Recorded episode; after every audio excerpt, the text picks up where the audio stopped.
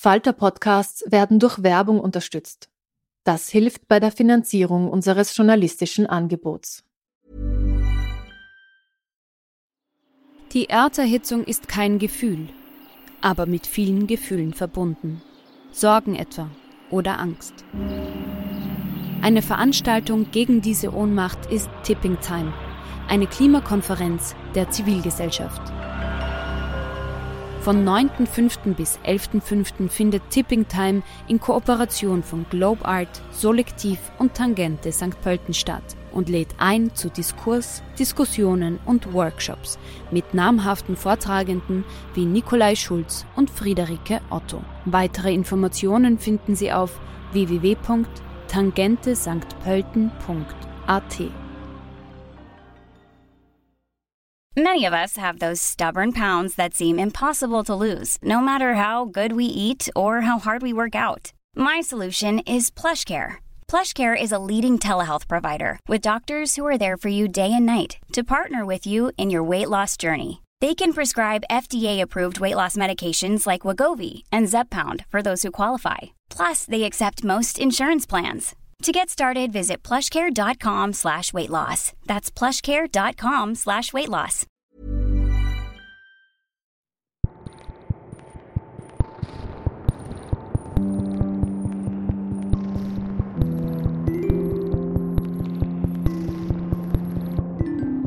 Herzlich willkommen bei einer neuen Folge von Besser lesen mit dem Falter, dem Buchpodcast mit Petra Hartlieb. Heute haben wir wieder einmal einen österreichischen Autor zu Gast und mit ihm begeben wir uns in ferne Länder. Felix Kucher lebt in Kärnten und Wien, arbeitet als Schulleiter und hat nun seinen dritten Roman im Picus Verlag herausgebracht. Sie haben mich nicht gekriegt. Darin erzählt er spannend und detailreich die Geschichte von zwei starken Frauen des 20. Jahrhunderts. Viel Spaß beim Zuhören.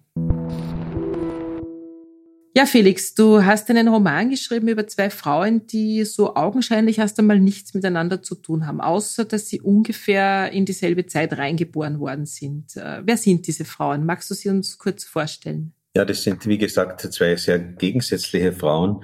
Die eine ist durchaus bekannt als Künstlerin, als Revolutionärin, Dina Modotti, die ein Leben geführt hat, ein sehr bewegtes Leben für die Revolution und die andere Frau ist eine sehr unscheinbare Buchhändlerin aus dem kleinen fränkischen Ort Fürth bei Nürnberg, die ganz aufgeht in ihrem Leben als Buchhändlerin. Ja, ich hake da mal ganz kurz ein. Also Tina Modotti, für alle, die es jetzt nicht ganz präsent haben, ist geboren 1896 in Udine in Italien und Maria Rosenberg, du hast es schon gesagt, in Fürth und zwar 1900. Wie bist du denn auf diese verrückte Idee gekommen, diese zwei Frauen miteinander zu verbinden? Ja, die haben auf den ersten Blick wirklich nichts miteinander zu tun. Ähm, ich recherchiere ja grundsätzlich gern, äh, lese mir interessante Biografien durch und äh, das war halt so die Frucht einer, einer oder mehrerer Recherchen, diese zwei interessanten Biografien. Und dann habe ich mir gedacht, es wäre sehr reizvoll, diese zwei Biografien zu verbinden oder vielleicht besser gesagt, die als Kontrastfolie füreinander äh, zu behandeln, weil die eine lebt eben quasi ein eher kontemplatives Leben und die andere ein, ein aktives Leben. Also so die Vita aktiva und die Vita contemplativa, vielleicht ein bisschen extrapoliert. Wir werden dann gleich noch über die zwei Frauen reden. Also ich finde jetzt auch nicht, dass die Buchhändlerin sehr inaktiv ist. Die ist halt anders aktiv, aber natürlich, die Tina Modotti ist uns allen, also Leute, die sich ein bisschen für Geschichte oder für ja linke Bewegungen interessieren, ist natürlich Tina Modotti ein wirklicher Begriff. Die Maria Rosenberg musste ich selber googeln. Also da wäre ich eigentlich erstmal nicht auf die Idee gekommen, dass die wirklich gegeben hat. Umso mehr habe ich mich gefreut, dass sie sie gegeben hat, weil es ist eine wahnsinnig tolle Geschichte. Sind die beiden sich im echten Leben begegnet oder könnten sie sich begegnet sein? Äh, sie sind sich wahrscheinlich nie begegnet, aber ich äh, lasse sie dreimal aufeinandertreffen äh, an, an Punkten und an, an Zeiten, wo es möglich gewesen wäre. Der Reiz dieser Begegnungen soll eben darin liegen, dass sie einander also bei der zweiten und dritten Begegnung nicht erkennen. Also sie wissen bei keinem der beiden folgenden Treffen, dass sie sich schon einmal gesehen haben. Wie bist du denn auf die Figuren gekommen? Also die Tina Modotti, wie gesagt, ist ein bisschen bekannter. Die hat auch einmal in Kärnten gelebt. Vielleicht hat das damit was zu tun, weil du ja auch in Kärnten lebst.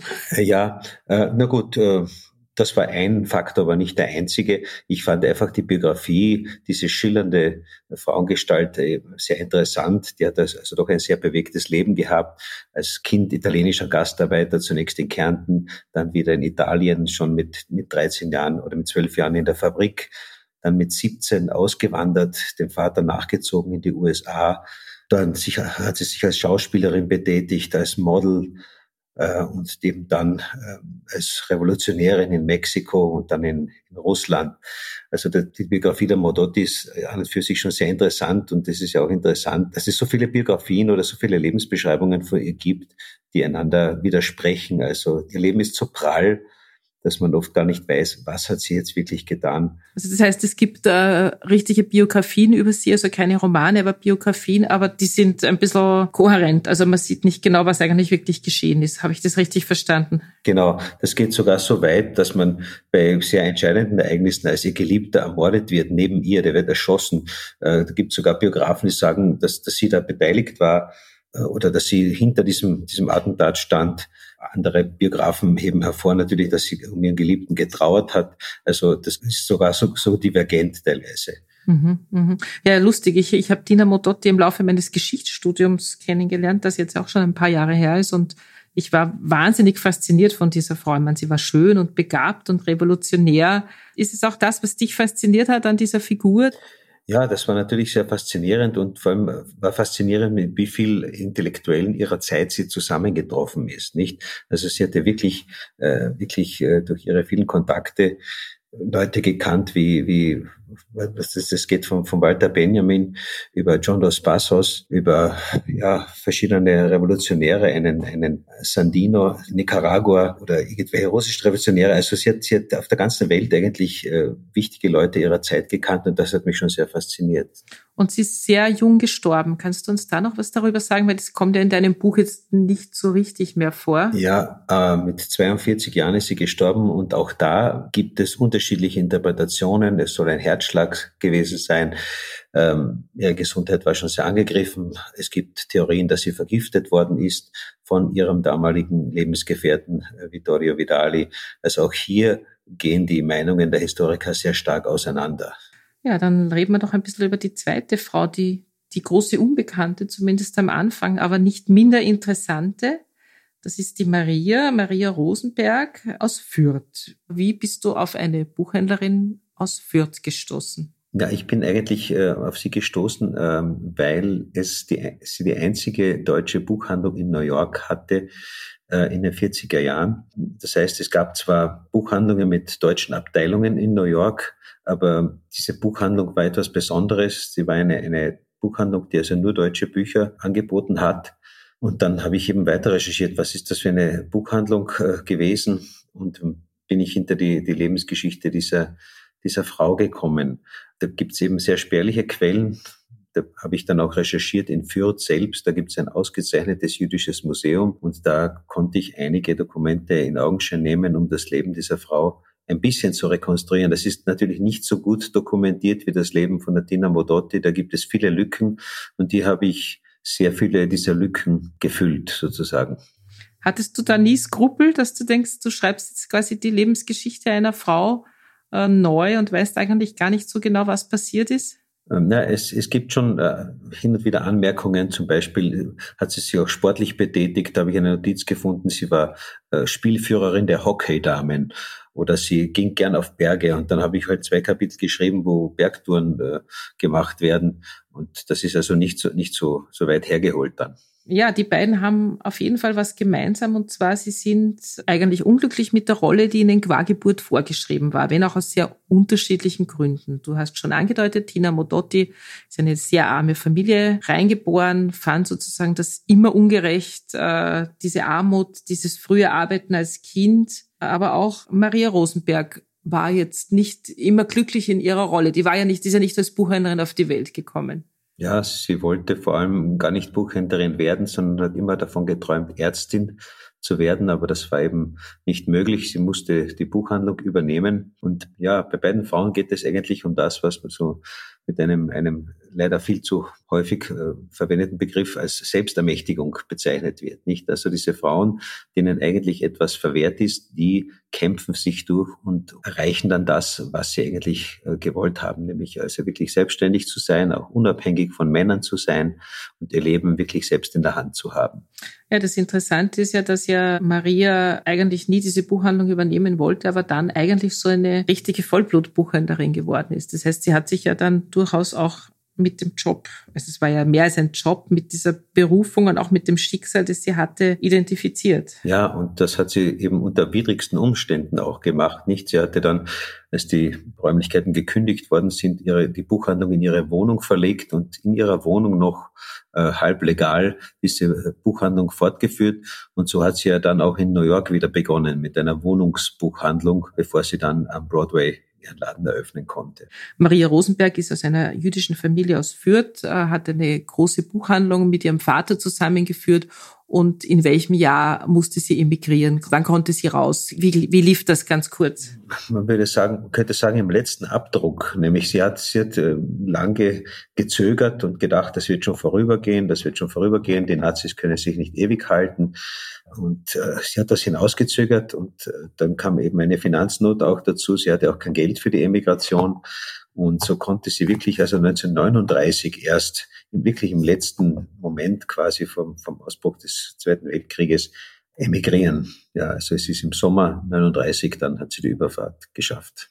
Das Interessante ist ja auch, wie unterschiedlich die beiden Frauen sind. Die Tina Modotti könnte man jetzt als getriebene Aktivistin bezeichnen. Sie ist eigentlich immer da, wo es Kämpfe gibt und auch da, wo es gefährlich ist. Maria hingegen betrachtet die Gefahr lieber zwischen zwei Buchdeckeln. Sehe ich das richtig? Ja, so, so kann man es vielleicht auch nicht sagen, weil Maria hat schon auch sehr getrickst. Also sie war schon sehr gewitzt auch und, und sie hatte zum Beispiel eine Buchhändlerlizenz erschlichen mit, mit äh, der Hilfe des Verlegers Ernst Reinhardt äh, und hat also immer wieder versucht, mit, mit Tricks und mit, mit Finden sich durchzuschlagen. Also unterschätzen sollte man sie auch nicht. Ja, mich faszinieren beide Personen natürlich gleichermaßen, also beide Lebensgeschichten, weil in meiner Jugend habe ich auch an die Revolution geglaubt und nun bin ich Buchhändlerin und verkaufe Geschichten und hoffe natürlich auch immer ein bisschen Menschen durch Geschichten zu verändern. Und das ist ja auch so ein bisschen das Thema von Maria. Ja, könnte man sagen. Es ist, es ist ein Thema, das sich durchzieht eigentlich. Also Geschichten können Menschen verändern. Ich möchte jetzt nicht sagen, dass es eine, eine Revolution durch Bücher ist, so wie, so wie es hin und wieder doch an, anklingt, aber Geschichten können Menschen verändern, ja. Das ist sicher ein Leitmotiv. Was wäre dein Weg? Wenn du jetzt vor die Wahl gestellt werden würdest? Vor welche Wahl jetzt? Naja, die Revolution voranzutreiben. Eher durch den Kampf oder eher durchs Schreiben? Ich denke doch eher durchs Schreiben. Okay. Es geht in dem Leben dieser beiden und in deinem Buch natürlich auch ganz stark nicht nur ums Politische und um die Berufe dieser beiden, sondern das Private spielt auch eine ganz große Rolle. Es geht um die ganzen Liebschaft, es geht um Beziehungen, um Ehe oder Nicht-Ehe, Gleichberechtigung, was auch immer. Was ist denn da so grob umrissen der Unterschied zwischen den beiden? Nadina Modotti war doch eine Anhängerin von äh, Frauenrechtlerinnen ihrer Zeit, zum Beispiel Emma Goldman, wo es wirklich gegen die Ehe als Zwangsinstitut gegangen ist, wo es darum gegangen ist, also äh, im Sinne einer Anarchie oder einer kommunistischen Weltanschauung äh, die freie Liebe zu praktizieren. Äh, und Dina Molotti hat das eben auch versucht so zu leben. Sie hatte oft mehrere Partner gleichzeitig und sah darin eben keinen Widerspruch oder nichts Anstößiges, während äh, die Fürther Buchhändlerstochter doch sehr konventionell aufwächst und fast ein bisschen schüchtern ist. Sie ist zwar sehr schlagfertig und gewitzt, aber dem männlichen Geschlecht über doch sehr reserviert. Und sie hat ja erst sehr, sehr spät dann einen Partner gefunden. Das ist ja auch historisch verbürgt. Du hast Tina und Maria sehr eng aneinander gebracht, zumindest was den Aufbau des Romans betrifft. Das heißt, man muss sich das so vorstellen, es sind immer kurze Sequenzen, die sich an den verschiedenen Schauplätzen abwechseln. Und manchmal baust du dir dann selber so Brücken, um von einer Seite zur anderen zu gelangen. War das sehr schwierig für dich, das Schreiben, oder war das von Anfang an so da? Na, überhaupt nicht, äh, überhaupt nicht. Also grundsätzlich war es mir immer wichtig, chronologisch vorzugehen. Also es gibt keine, keine Rückblicke und keine Vorausblicke. Ähm, und es springt innerhalb der einzelnen Jahre eben zwischen diesen beiden Frauen hin und her. Es sind sehr, sehr kurze Abschnitte. Es wechselt also sehr schnell. Und dann, äh, als das Ganze schon fertig war, ist mir an zwei, drei Stellen aufgefallen, aha, das ist ein ähnlicher Gedanke am Ende des einen Abschnitts und am Beginn des nächsten. Und da habe ich gedacht, das könnte ich eigentlich fast überall anbringen. Und dann habe ich das noch überarbeitet und quasi diese, diese Übergänge noch nachträglich gemacht. Um das für die Hörerinnen nochmal zu erklären, er hört zum Beispiel, das Kapitel hört dann auf mit einem Gedicht, äh, das im Kreis von Tina Modotti erzählt wird und beginnt dann quasi in Fürth mit einem anderen Gedicht. Also so, so, so gibt es da so Brücken sozusagen, die den Weg schlagen. Brücken auch in den Formulierungen, in den Gedanken. Und das ist ja interessant, dass zum Beispiel gewisse Diskussionen halt da wie dort geführt worden sind. Oder auch äh, Sachen, die Literaturgeschichte betreffen. Rabindranath Tagore zum Beispiel, Literaturnobelpreisträger, der war sogar in Fürth einmal zu Besuch und der kommt dann auch bei der Tina Modotti vor, wo über Tagore diskutiert wird und so weiter.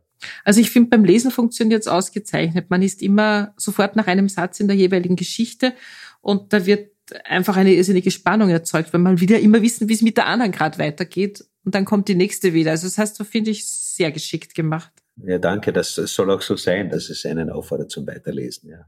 Lass uns noch ganz kurz über Mary Rosenberg, wie sie dann ja hieß. Sie hat in New York quasi ihre Buchhandlung neu erfunden und zwar im elften Stock eines Hauses hat sie aus dem Wohnzimmer heraus deutsche Literatur verkauft. Wie hat sie das denn gemacht? Sie ist ja quasi völlig mittellos auf die Reise gegangen. Naja, äh, sie hat einen Bekannten aus Fürth getroffen, der Wohnungsentrümpelungen gemacht hat und das ist wirklich historisch verbürgt und über den ist sie dann dazu gekommen, deutsche Bücher zu sammeln. Und es gab ja sehr viele Emigranten, die angekommen sind und äh, ihre Bibliothek von Deutschland mitgebracht haben, aber dann äh, gemerkt haben, die Wohnung ist zu klein oder sie brauchen Geld und dann ihre Klassikerausgaben verkauft haben. Und das war auch eine Quelle für sie. Ähm, und da gab es ja diese Zeitschrift Aufbau, wo jede Woche drinnen stand, äh, eine deutsche Zeitschrift in New York, wo jede Woche drinnen stand, ähm, wer gerade angekommen ist aus Deutschland und so. Und die hat sich wirklich dahinter geklemmt und hat die Leute angesprochen. Äh, und viele haben ihre Bücher verkauft. Andererseits gab es Immigranten, also vor allem Schriftsteller jetzt, ein Thomas Mann, ein Leon Feuchtwanger, ein Franz Werfel, die sich in den USA dann deutsche Bibliotheken neu aufgebaut haben, weil sie eben nichts mitgenommen hatten. Und die hat Mary Rosenberg dann beliefert. Also sie hatte quasi so ein bisschen wie ein Monopol auf deutsche Bücher und muss aber auch sozial sehr kompetent gewesen sein oder eine gute Networkerin, wie man heutzutage sagt, weil sie ist ja da mit den Großen der Exilliteraten auf Du und Du gewesen. Ja, genau. Die haben, also ein Leon Feuchtwanger oder ein Thomas Mann haben dann Bestelllisten an sie geschickt nach New York und bei ihr die Bücher bestellt, weil sie einfach sehr schnell einen Namen bekommen hat. Sie war also konkurrenzlos auf ihrem Gebiet, könnte man sagen. Und dass sie nach dem Krieg nach Fürth zurückkehrt, war das nie eine Option für sie? Nein, sie hat ja ihre Heimatstadt äh, zweimal besucht und war sehr, sehr enttäuscht. Sie hat eben das alte Fürth nicht wiedererkannt. Äh, Fürth war ja eine Stadt, die sehr von Juden geprägt war. Es war ein, Viertel der Bevölkerung äh, war ungefähr jüdisch. Man nannte Fürth auch das fränkische Jerusalem. Und von diesen Juden hat sie niemand mehr angetroffen bei ihren Besuchen. Nicht, sie hat diese Stadt also nicht wiedererkannt und hat gesagt, sie hat keine Beziehung mehr zu, zu dieser Stadt. Hat die Stadt Fürth in irgendeiner Form reagiert auf die Ehrung ihrer großen Tochter durch dein Buch? Äh, ja, ähm, also gut, Fürth hat, hat ja auch grundsätzlich nicht auf Marie Rosenberg vergessen. In Fürth gibt es das Jüdische Museum Franken, das auch ein Café hat, das nach ihr benannt ist, das Mary S. Rosenberg Café. Äh, und es gibt immer wieder kulturelle Veranstaltungen in, in Fürth, äh, wo an Mary Rosenberg und an andere jüdische Töchter und Söhne der Stadt erinnert wird. Heuer gibt es wie jedes Jahr in Fürth ein Literaturfestival, zu dem ich auch eingeladen bin. Da bin ich nächste Woche dort und lese aus dem Roman.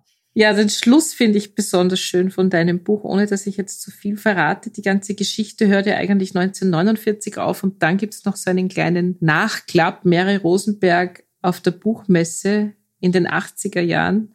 Ja, Mary Rosenberg hat ja ähm, obwohl sie mit Deutschland nicht mehr viel gemeinsam hatte oder nicht mehr viel am Hut hatte, äh, hat immer wieder die Frankfurter Buchmesse besucht. Also da war sie regelmäßig da und hat, äh, sie hatte viele Verleger noch gekannt aus der Vorkriegszeit und da hat sie gute Kontakte noch angeknüpft und bis in die 90er Jahre, also bis zu ihrem Tod, ist sie noch regelmäßig zur Frankfurter Buchmesse gekommen. Das heißt, ich hätte sie dort bald treffen können, wenn ich gewusst hätte, wie sie aussieht. Genau, ja, die war nur im Rollstuhl eben in den letzten Jahren, aber sie war eine treue Besucherin der Frankfurter Buchmesse und äh, da kommt es dann, wenn man so will, vielleicht auch noch zu einer Begegnung am Schluss, die aber jetzt nicht verraten werden soll.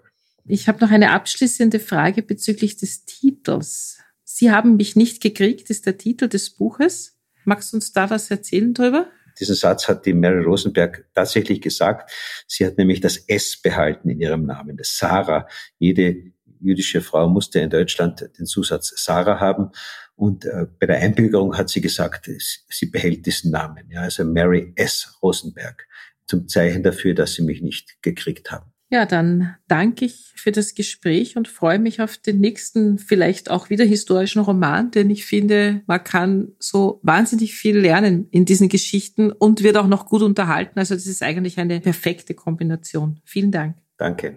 Bevor Felix Kucher uns eine kurze Stelle aus seinem Buch Sie haben mich nicht gekriegt vorliest, ein paar Tipps der Falter-Redaktion. Mein Name ist Barbara Todt, ich bin Journalistin beim Falter, schreibe dort über Politik, Medien und Gesellschaftsthemen. Und das Buch, das ich vorstellen möchte, heißt Sempre Susan, Erinnerungen an Susan Sonntag von Sigrid Nunes, erschienen im Aufbauverlag im Jahr 2020. Wie es im Titel schon heißt, geht es um Susan Sonntag, quasi eine, eine Koryphäe der Kulturpublizistik, ähm, für alle, die sich für Feminismus und für, für kritische Auseinandersetzung mit Phänomenen der Gegenwart und der Kultur interessieren. Ich muss zugeben, ich habe von Susan Sonntag davor nichts gelesen gehabt. Das war mir immer ein bisschen unangenehm, weil irgendwie gehört Susan Sonntag so zum, zum Kanon, ähm, gerade wenn man so im Bereich Politik und Kultur tätig ist. Aber ja, es kam irgendwie nie dazu. Ich habe natürlich immer wieder über sie gelesen und es wird ja sehr oft auch auf sie referenziert. Und so gesehen war das Buch von Sigrid Nunes für mich eine gute Gelegenheit, Susan Sonntag kennenzulernen. Und zwar mit dem Blick von, von Sigrid Nunes. Tja, und was ist das für ein Blick?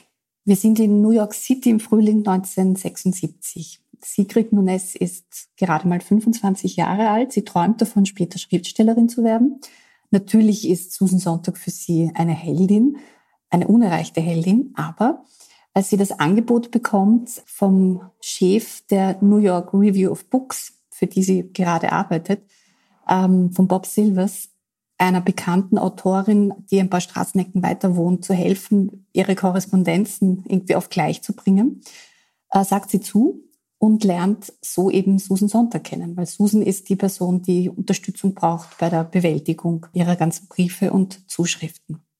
Sigrid geht ab nun im Haushalt von Susan Sonntag aus und ein und verliebt sich in ihren Sohn David und zieht dann auch bei den beiden ein. Das wird eine sehr spezielle Dreiecksbeziehung, weil Susan Sonntag, die ihren Sohn alleine erzieht, eine unglaublich dominante, wie ich sogar finde, übergriffige Mutter ist, und die Freundin des Sohnes zu sein, ja, da gibt's viele Rivalitäten und viel Unausgesprochenes, das Sigrid Nunes in ihrem biografischen Porträt andeutet. Nicht immer komplett ausführt, aber man kann sich recht vieles dazu denken. Und damit sind wir auch schon quasi bei dem Punkt, was ich an dem Buch besonders spannend finde. Es zeigt uns Susan Sonntag, die glamouröse Denkerin, die Ikone von einer extrem privaten, persönlichen Seite. Es ist der Blick einer, einer jungen Frau auf eine ältere, berühmte Frau. Es ist der Blick ähm, der potenziellen Schwiegertochter auf ihre Schwiegermutter. Und es ist vor allem auch der Blick einer jüngeren Frau auf eine ältere Frau, auf eine ja, gestandene Feministin, die persönlich aber hochkompliziert, bisweilen neurotisch und ja, alles andere als, als einfach zu handhaben ist. Abseits dieser sehr persönlichen Einblicke bringt uns Sigrid Nunes Susan Sonntag aber auch als, als Autorin näher.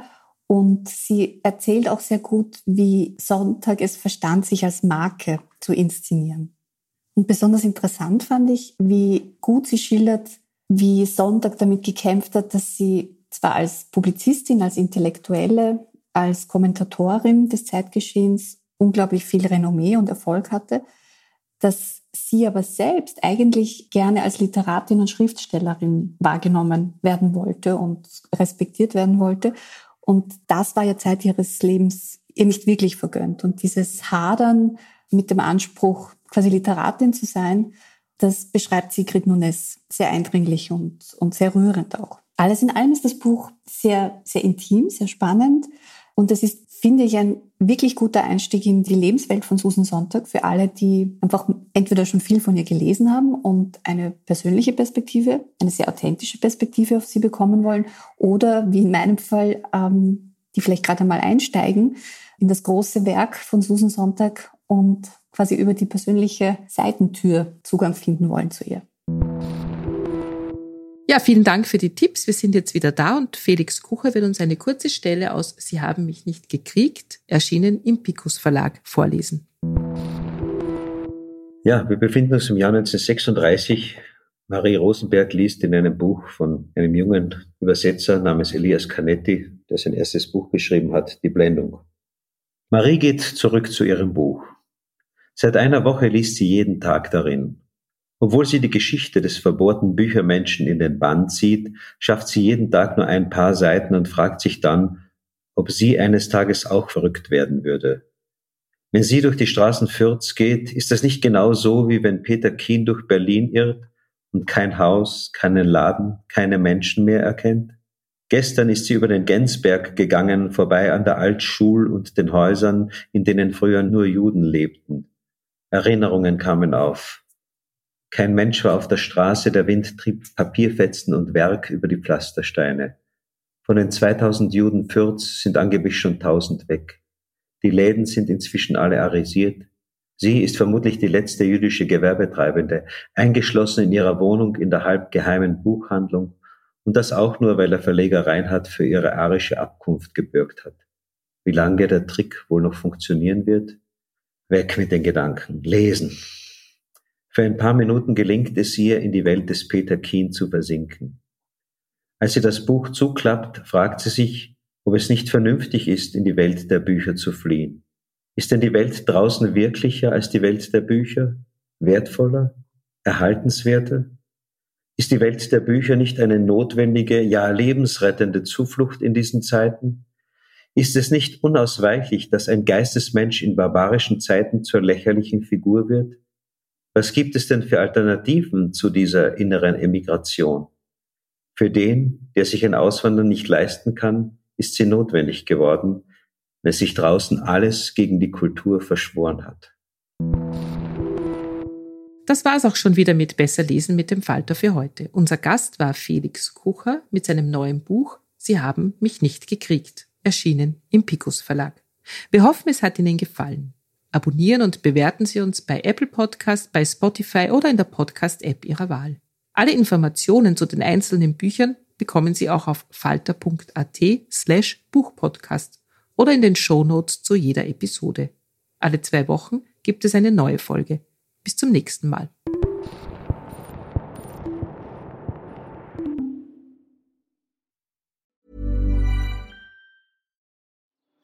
Die Erderhitzung ist kein Gefühl, aber mit vielen Gefühlen verbunden. Sorgen etwa oder Angst. Eine Veranstaltung gegen diese Ohnmacht ist Tipping Time, eine Klimakonferenz der Zivilgesellschaft. Von 9.5. bis 11.5. findet Tipping Time in Kooperation von Globe Art, Solektiv und Tangente St. Pölten statt und lädt ein zu Diskurs, Diskussionen und Workshops mit namhaften Vortragenden wie Nikolai Schulz und Friederike Otto. Weitere Informationen finden Sie auf www.tangentesanktpölten.at. Hey, it's Paige DeSorbo from Giggly Squad. High quality fashion without the price tag. Say hello to Quince. I'm snagging high-end essentials like cozy cashmere sweaters, sleek leather jackets, fine jewelry, and so much more. With Quince being 50 to 80% less than similar brands. And they partner with factories that prioritize safe, ethical, and responsible manufacturing. I love that. Luxury quality within reach. Go to quince.com slash style to get free shipping and 365-day returns on your next order. quince.com slash style.